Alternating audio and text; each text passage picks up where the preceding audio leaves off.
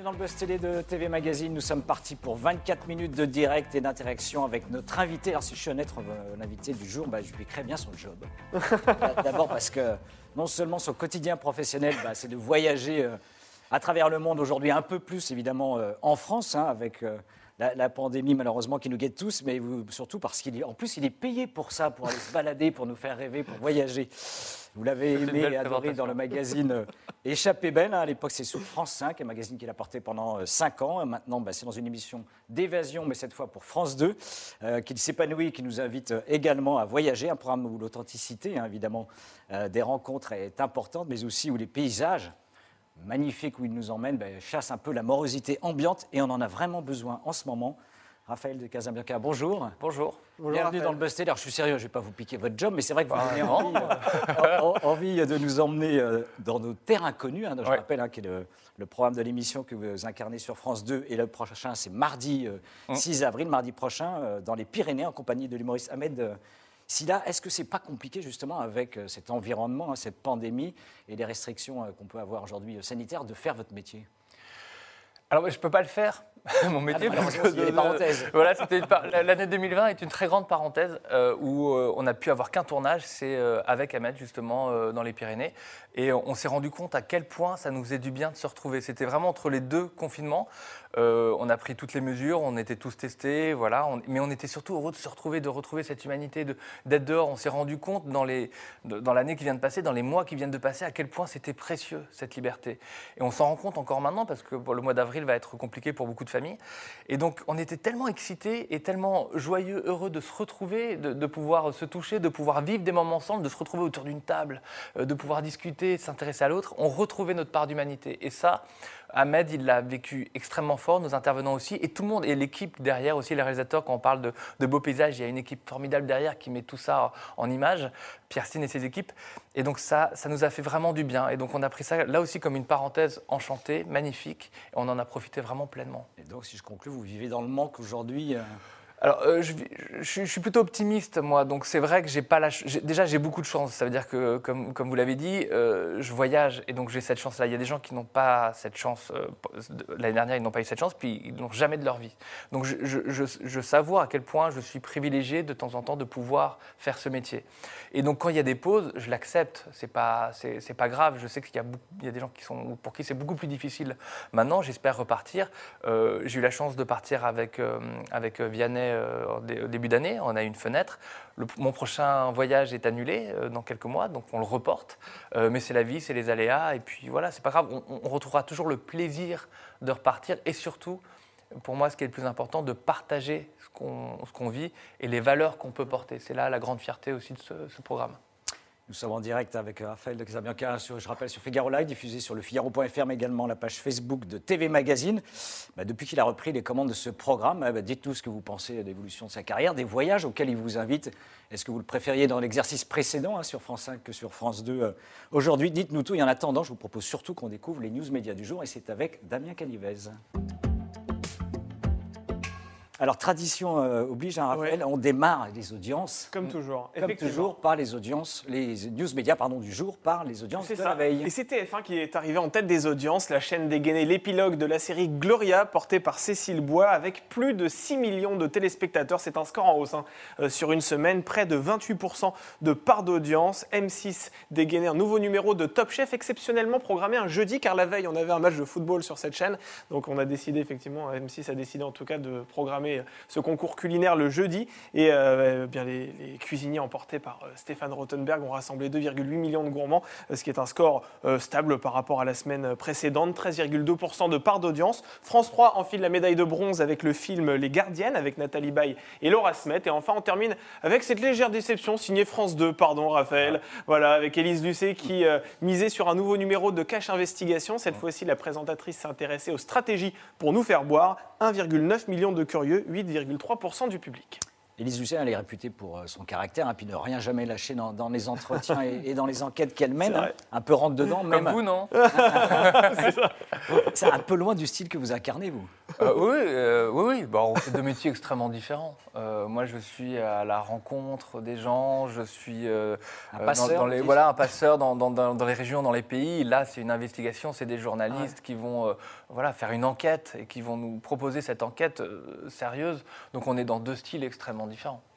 On poursuit les news médias avec le départ d'une voix historique, cette fois d'une radio RTL. Exactement, alors on ne peut pas le qualifier d'animateur à proprement parler, mais il vous a très certainement accompagné sur la route du retour entre votre lieu de travail et votre domicile, si jamais vous écoutiez RTL. Euh, selon le blog de Jean-Marc Morandini, Jean-Jacques Perroni a été évincé de la célèbre station de radio. Il a occupé le fauteuil de sociétaire des grosses têtes sur RTL depuis maintenant 23 ans quand même, ce qui signifie qu'il a connu l'ère euh, Philippe Bouvard, mais également le règne de Laurent Ruquier, qui est depuis 2014 le chef d'orchestre orchestre euh, de cette émission qui est diffusée de 15h30 à 18h. Et c'est précisément cette nouvelle époque, incarnée par Laurent Ruquier, que Jean-Jacques Perroni ne se reconnaît plus. Euh, dans un entretien accordé euh, cette semaine à la chaîne Non-Stop People, il déclare, je le cite, On est sous la botte de la commandante tour bien pensante, je m'emmerde, je raconte une blague et Laurent Ruquier me dit celle-là, on va la couper. Comme je dis, on n'est pas à France Inter, merde. Voilà, fin de citation. C'est ce qu'il a déclaré avant d'ailleurs d'adresser un joli doigt d'honneur hein, à son équipe.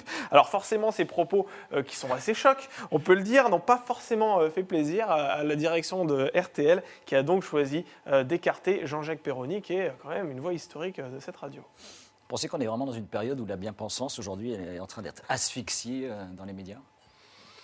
Non, je pense qu'il y a surtout une prise de conscience qu'on ne peut pas dire tout et n'importe quoi comme à une certaine époque. Euh, et donc euh, forcément, euh, cette prise de conscience, elle touche tout le monde, les journalistes, les gens qu'on rencontre. Et que ce qui était choquant, il y a, ce qui n'était pas choquant il y a 20 ans, l'est beaucoup plus maintenant. Donc évidemment, il faut faire attention. Et, et non, non, moi ça me. Après, est-ce que les, époques changent, les styles changent, il y a toujours de la casse entre guillemets, et c'est toujours dur de s'adapter. après, voilà, c'est un départ, c'est une voie historique, puis il y en aura d'autres qui arriveront. Moi, je suis plutôt là aussi très optimiste. Très positif. Ah oui, parce que, mais c'est la vie, tout simplement. On conclut euh, ces news médias du jour avec l'arrivée d'une tête d'affiche. C'est une femme sur LCI. Oui, elle ne sera restée sans emploi que pendant trois mois. La journaliste présentatrice Ruth Elkrieff pose ses valises dans les couloirs de LCI, où elle a commencé d'ailleurs hein, euh, sa carrière en 1900. 1994. Elle devrait apparaître pour la première fois en mai prochain et prendre par la suite les rênes d'un rendez-vous quotidien qui s'inscrira très probablement dans la campagne présidentielle. Euh, Routel Kriev, vous la connaissez, hein, elle a participé à la création de la chaîne d'information en continu BFM TV. D'ailleurs, le 28 novembre 2005, euh, un visage apparaît pour la toute première fois sur cette chaîne d'information en continu euh, de la TNT. Juste après un décompte, c'était celui de Routel Kriev, mais ce statut de pionnière l'a pas forcément protégé. Routel Kriev était un peu mise au placard depuis euh, la rentrée, alors qu'elle incarnait la saison dernière encore un rendez-vous stratégique euh, sur la case de 19h. Cette année, elle ne faisait qu'un rendez-vous, c'était un rendez-vous du samedi, un grand entretien euh, dans une case qui était un petit peu moins exposée. Donc forcément, voilà, elle a décidé de changer de crèmerie, puis on la retrouvera la saison prochaine, en tout cas à partir de mai prochain normalement sur LCI. Et à la rentrée, a priori, si on a bien compris, sur une quotidienne. Sur une quotidienne, c'est ça. exactement. Voilà, où elle, pareil, elle mènera des entretiens, peut-être avec des candidats qui sont déclarés à la course à l'Elysée. À suivre donc, vous êtes un, gros consommateur de chaînes d'infos ou pas du tout? Parce que c'est vraiment un style très, très éloigné, de la frénésie. je vais vous euh. dire, je, vais vous décevoir, j'ai pas la télé déjà. Mais pas la télé Ah non, je n'ai pas la télé, donc je regarde jamais la télé, sauf en replay sur, euh, avec mon ordinateur. Euh, donc je regarde pas la télé. les chaînes d'infos, alors pas du tout, parce que je trouve au bout d'un moment que ça c'est un peu anxiogène. J'ai l'impression mm. qu'on me répète toujours la même chose. Et puis voilà, j'ai envie de me nourrir aussi des, là aussi. en fait, le, le monde est, égal au regard, au regard qu'on porte sur lui. Et je pense que quand on se nourrit de belles choses, euh, voilà, le, monde est beau. Et en fait, il y a de, plein de choses qui se passent euh, magnifiques qui ne rentrent pas dans les cases de BFM ou des chaînes d'infos. Et euh, c'est pour plutôt ça là où je vais piocher, me nourrir. Donc non, je regarde pas du tout les chaînes d'infos. Une forme de protection? Ah Non, pas du tout. C'est une forme d'intérêt tout simplement. Je, je, regarder quelqu'un dans, un studio qui va me raconter euh, sa vision du monde, souvent un peu euh, négative ou anxiogène. Non, je préfère euh, lire, je préfère passer plus de temps à regarder des choses qui m'intéressent. Mais voilà, et parce que et, c'est aussi aussi, ce que j'aime dans nos terres inconnues, pour revenir là-dessus, c'est que nous, on va à la rencontre de gens qui bougent les choses, qui sont engagés, qui sont en phase avec leurs valeurs et qui euh, sont dans le concret et qui nous partagent ces valeurs. Et je trouve que c'est très important à la télévision de partager des choses positives, des rencontres de cette humanité qui est essentielle. Parce que sinon, si on s'abreuve toute la journée de choses négatives, évidemment, on, on devient fou.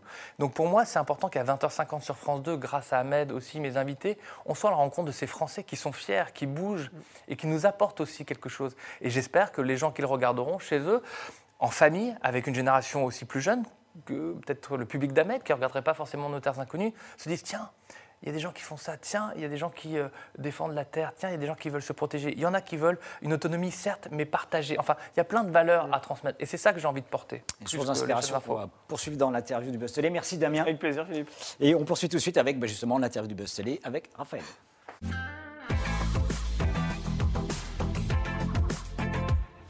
Alors, vous proposez, on l'a dit, un nouveau numéro hein, du magazine Nos Terres Inconnues. C'est ce mardi euh, 6 avril sur France 2 en prime time. Vous avez choisi de sillonner les Pyrénées hein, avec, la, comme l'a dit Ahmed euh, Silla. Il se trouve que vous êtes également originaire du Berne.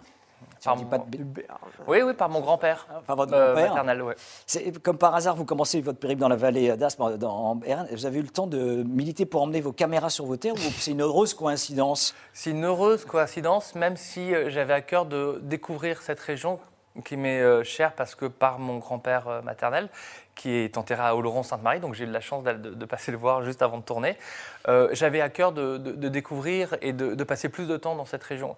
Mais euh, au final, euh, la décision de partir dans, une région, dans un département, c'est une décision collégiale avec la rédactrice en chef Lisa Delahaye, avec Frédéric Lopez, producteur, avec notre équipe.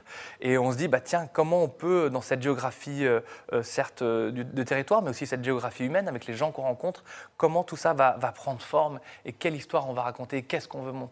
Et donc, il se trouve qu'on aurait pu choisir que le Pays Basque, on a décidé de choisir les Pyrénées, qui est ce lien entre le Béarn et, le Pays Basque, euh, parce que ça avait du sens dans ces montagnes euh, habitées. Et donc, donc voilà, donc ça, ça se fait comme ça, et je suis très heureux de, de pouvoir montrer ce coin-là, et notamment la vallée d'Aspe, qui est euh, sauvage, magnifique. Enfin, quand on voit les images, on a juste une seule envie, c'est partir. Des endroits magnifiques et merveilleux. Pour ce numéro, c'est l'humoriste hein, Ahmed Silla qui, qui sera à vos côtés, qui va découvrir euh, ce somptueux territoire que vous décrivez. Pourquoi vous avez proposé à ce comédien, justement, en particulier, de vous accompagner? Alors déjà, j'avais proposé de partir en rendez-vous en terre inconnue, c'est-à-dire à l'autre bout du monde. L'autre émission que vous incarnez, Exactement. Il a dit non. Il avait trop peur. Je pense que c'était euh, d'un point de vue émotionnel, peut-être euh, de partir loin. Enfin, je ne sais pas. Il a dit Je préfère partir en France. Et moi, j'avais envie de, partir avec lui parce que, premièrement, j'avais vu l'ascension, que j'avais trouvé super. Euh, deuxièmement, j'adorais ses sketchs, que je trouve il est immensément drôle. Enfin, moi, il me fait rire et j'avais adoré toutes ces, voilà, toutes ces, même ces petites vidéos qu'il faisait. Je trouvais qu'il était très fort. Et puis, et puis, je me suis dit il y a aussi une recherche de ma part de dire voilà, les valeurs qu'on porte, j'ai envie que ces valeurs touchent le maximum de personnes. Et je sais qu'Ahmed, il s'adresse à un public euh, qui n'est pas forcément le public de nos terres inconnues. Il y a toute une nouvelle génération qui ne connaît pas forcément nos ou rendez-vous. Et je me dis, mais s'ils vont venir le voir pour Ahmed, pourquoi pas? Eh bien, peut-être qu'ils vont ouvrir une porte qui va euh, leur faire découvrir quelque chose d'autre et qui va leur faire réfléchir et avec lequel ils vont pouvoir discuter aussi en famille.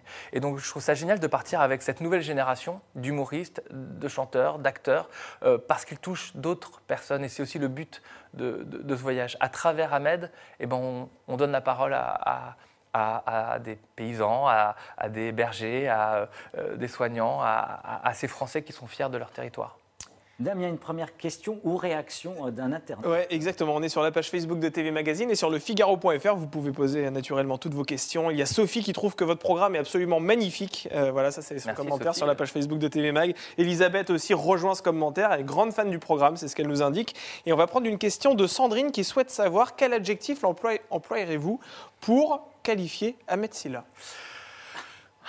Euh, Ahmed, euh, il y a plein de. Alors, je ne peux pas me dire un adjectif, c'est c'est beaucoup trop. difficile. Euh, premièrement, c'est. euh, il y a- il y a plein de choses. Premièrement, c'est quelqu'un d'extrêmement drôle, qui a un rapport à la vie avec beaucoup de légèreté. Et il peut être aussi euh, vraiment euh, dans l'écoute. Euh, c'est pas quelqu'un, c'est quelqu'un qui désamorce des situations, mais qui a une joie de vivre communicative.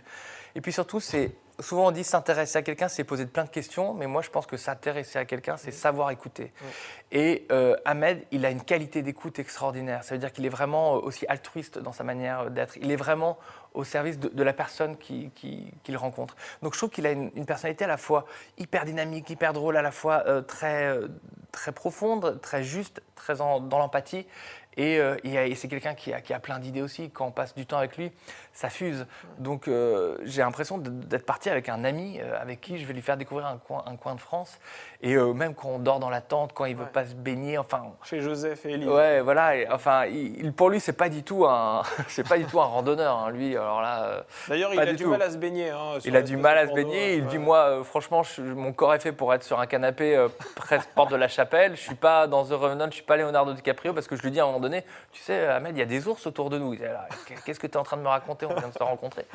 Donc non, non, c'est vraiment quelqu'un euh, de, super et, euh, euh, et, c'est devenu un ami. Donc c'est ça qui est chouette aussi, c'est de, de, vivre un temps très fort, très privilégié, de pouvoir continuer aussi cette expérience dans le temps ça, c'est ce que je répète aussi souvent à, mes invités. Je suis, je suis très euh, sensible à l'expérience du temps long. C'est pour ça que je leur prends leur portable aussi. Ne pas être, euh, vous posez la question, vous l'avez un peu brimé hein, quand même, parce que a 31 ans, il fait partie de la génération ultra connectée, euh, comme on dit aujourd'hui. C'est un peu sa troisième main, hein, le Mais pour téléphone portable. Comment il a réagi? La, la, cure des intoxications a été très dure ou... Alors c'est marrant parce que souvent ils pensent que ça va être très dur parce qu'on leur enlève. C'est vrai que cette petite machine, il y a toujours quelque chose qui se passe. Euh, et puis on est sollicité, il y a des petites notifications. Donc notre cerveau, en fait, boum, boum, il est habitué à être, euh, à être sollicité. tout le temps.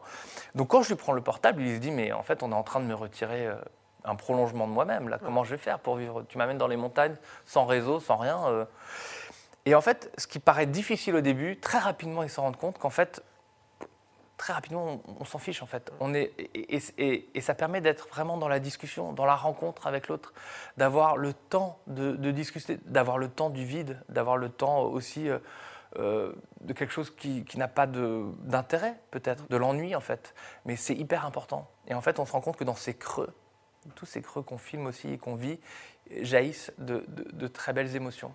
Et je trouve que justement d'avoir ces creux, d'avoir ce, ce vide, d'avoir ce manque, permet aussi, dans cette expérience, de sortir de sa zone de confort et de pouvoir aller à la rencontre de l'autre. Notre cerveau, 70% des choses qu'on voit, c'est des choses qu'on a déjà vues.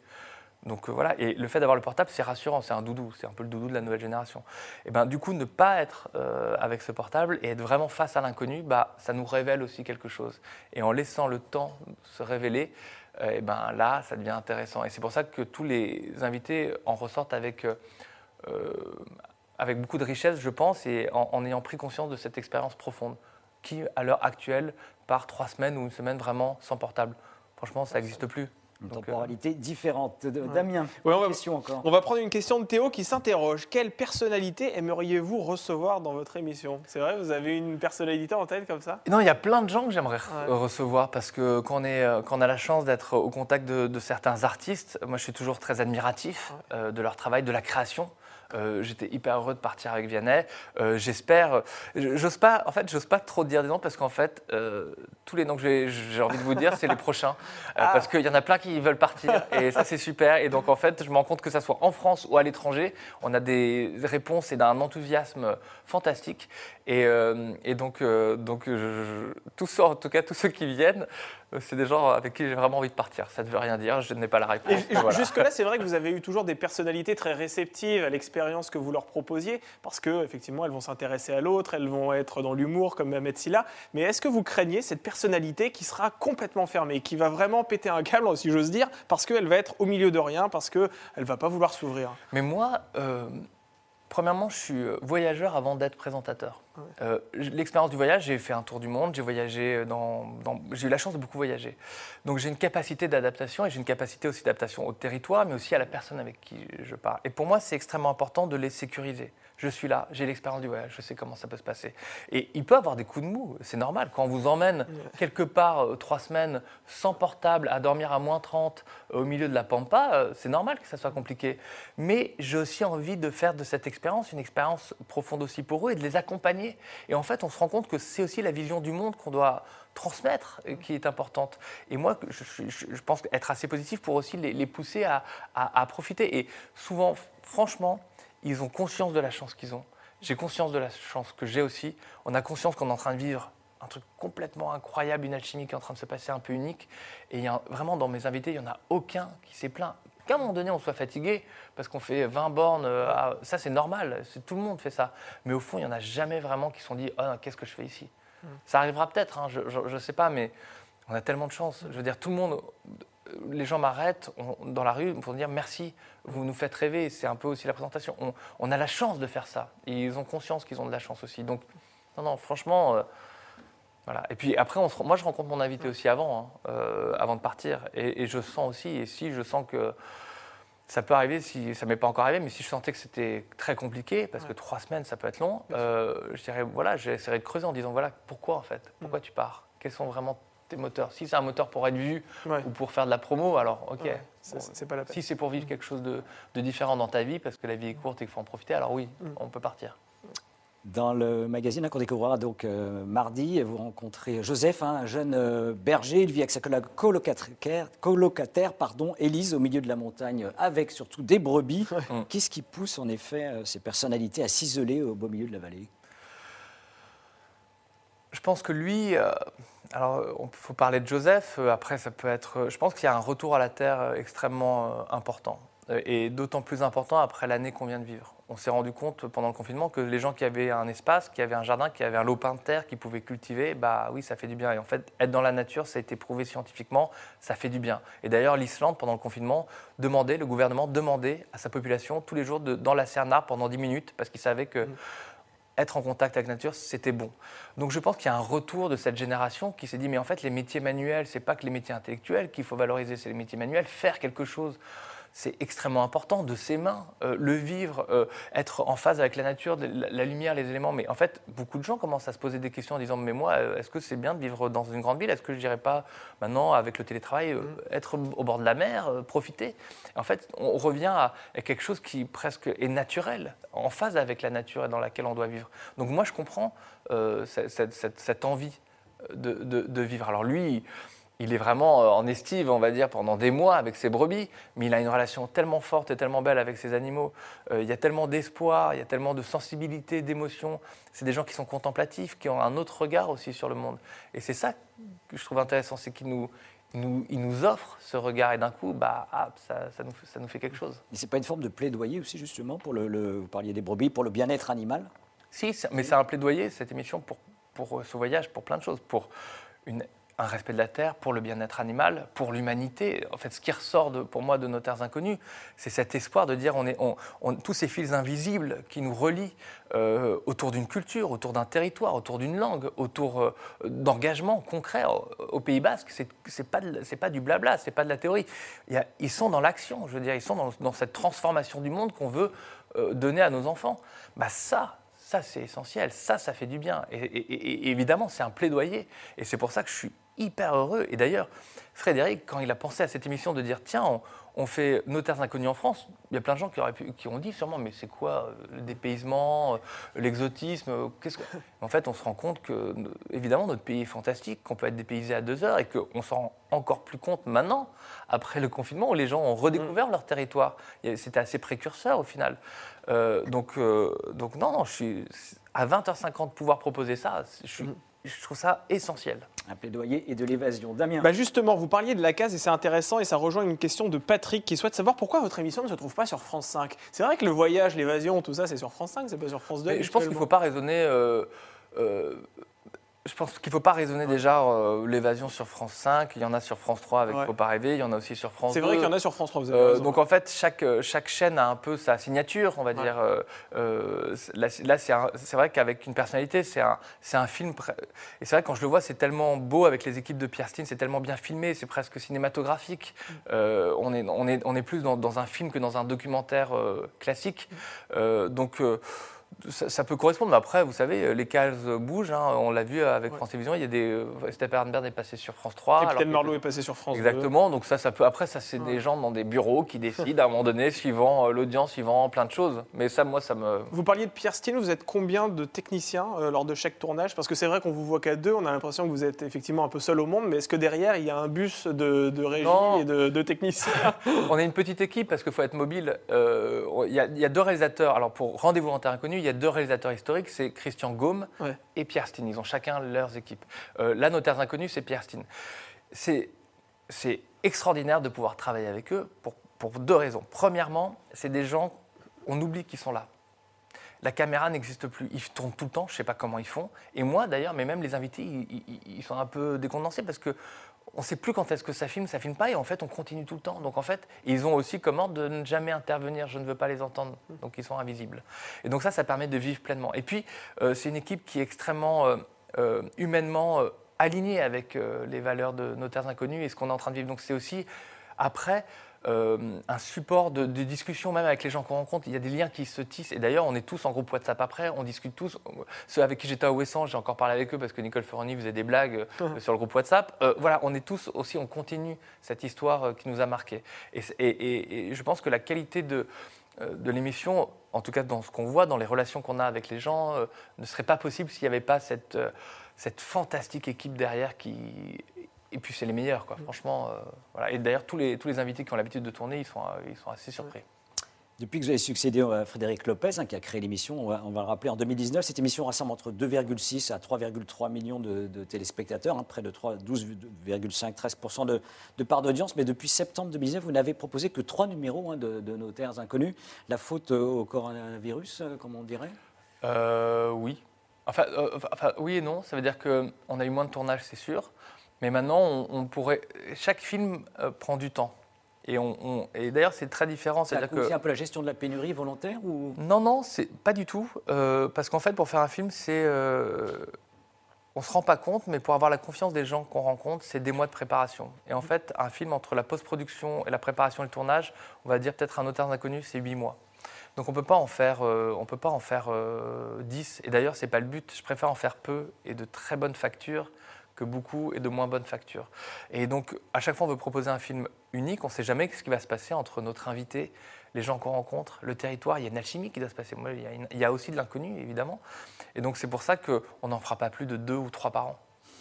Euh, Frédéric Lopez, hein, dont on parlait, il a lancé donc, cette émission en avril 2018, s'est retiré de l'antenne, mais il reste au générique de l'é- l'émission. Quel est son rôle un peu dans l'ombre? Mais, mais plus qu'au générique. Euh, producteur euh, à part entière, Frédéric Lopez produit, il est là à chaque réunion, on discute tout le temps ensemble. Moi, je trouve ça fantastique parce que déjà, c'est rare qu'un animateur télé, qu'un présentateur, producteur au, au plus haut décide de, de De se retirer partir, de- de se retirer, et de se retirer en pensant à la succession et de euh, m'épauler euh, pour le passage et de continuer dans l'ombre pour accompagner le programme avec ses valeurs, avec euh, son ADN. Donc euh, oui, je suis toujours en discussion avec lui, avant, pendant, après. Euh, et, souvent, même à la fin de Notaires Inconnus, on ne le voit pas, mais il vient le dernier jour, après, quand tout est fini.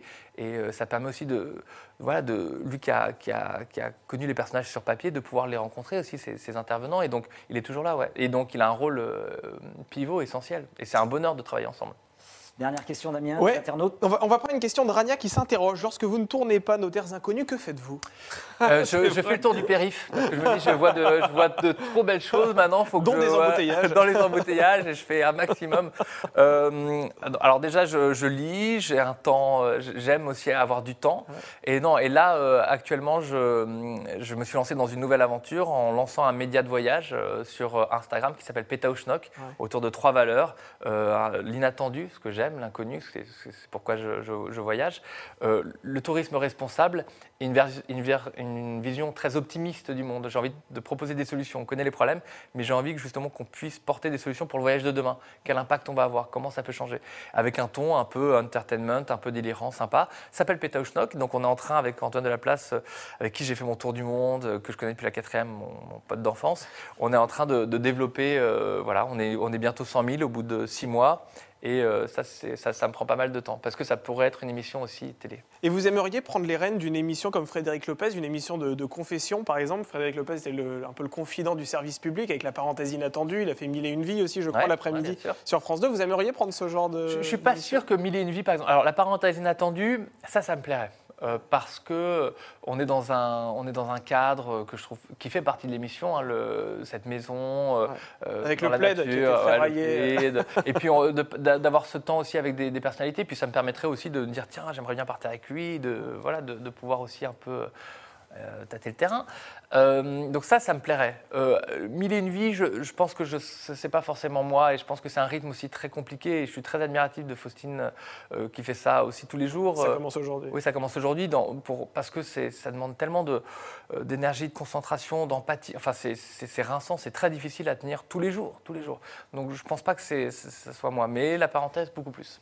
Une dernière question avant de vous rejoindre à Pétaouchnok, hein, on l'espère pour, Ouais. pour nous tous pendant les mois qui viennent. Euh, que devient-il de, de rendez-vous en terre inconnue? Ça va revenir à l'antenne euh, Oui, alors euh, déjà, il y a eu un voyage qui a été fait avec Vianney. qui est en boîte aujourd'hui, qui a été enregistré. qui est enregistré, euh, qui a été fait début janvier. Où ça? Et ça, je peux pas le dire pour l'instant. Ah. Euh, mais on l'annoncera. Euh, donc c'était un voyage fantastique. J'ai vraiment hâte de partager. Vianney, euh, une vraie belle découverte. J'ai eu beaucoup de chance de partir avec lui. Euh, et je devais repartir en avril-mai, mais malheureusement avec la situation actuelle, euh, c'était pas possible pour- et pour plein d'autres raisons. Et donc on va sûrement décaler le tournage en euh, juillet. Avec quelle personnalité? Ah. On attend la réponse dans deux jours. C'était bien essayé. Oui, je peux. tenter. oh, euh, Un chanteur vous dire. euh, euh, Un ça- acteur Non, ça sera sûrement une femme. Je Une je femme peux vous dire, voilà. Et actrice, chanteuse euh, Peut-être les deux, peut-être les. Peut-être les enfin, deux. J'en sais rien. Vous êtes bien mystérieux. du chat et de la souris. Merci Raphaël d'être venu. Restez encore un instant avec nous sur ce plateau. Damien, demain, Alors demain, on dort, après-demain, on dort, après, après-demain, on est la tête dans la les Pâques. yeux, c'est Pâques, effectivement. Donc on se retrouve mardi, très exactement, avec un animateur, même un humoriste qui a été connu dans le studio Bagel, ça c'était sur YouTube, aujourd'hui il est sur C8, vous l'avez connu dans Le Pire Stagiaire, et bien désormais il va être le pire gendre. Il s'agit de Greg Guillotin, que nous allons recevoir sur ce plateau, et qui viendra nous, donc nous parler de, de ces pièges qui sont assez savoureux, vous verrez. très bon week-end et surtout donc rendez-vous mardi soir en prime time. Un mot pour dire pourquoi il faut absolument regarder ce rendez-vous. Mais parce que ça va vous faire du bien, ça redonne de l'espoir. 20h50 avec Ahmed Silla, vous allez en prendre plein, la vue, plein les yeux et surtout plein le cœur pour parler justement de cette humanité qui nous manque actuellement, ces grands espaces aussi, mais qu'on peut retrouver l'espace d'une soirée. Et puis j'espère que vous partagerez avec euh, ceux qui sont autour de vous, votre famille, vos amis, euh, tous ces messages d'espoir. Et puis Ahmed est extrêmement drôle, donc vous allez aussi beaucoup rigoler. Il a eu très très peur, mais ça je peux pas vous en dire plus. Merci Raphaël. Merci, très, Raphaël. très bon voyage. Merci, merci à vous.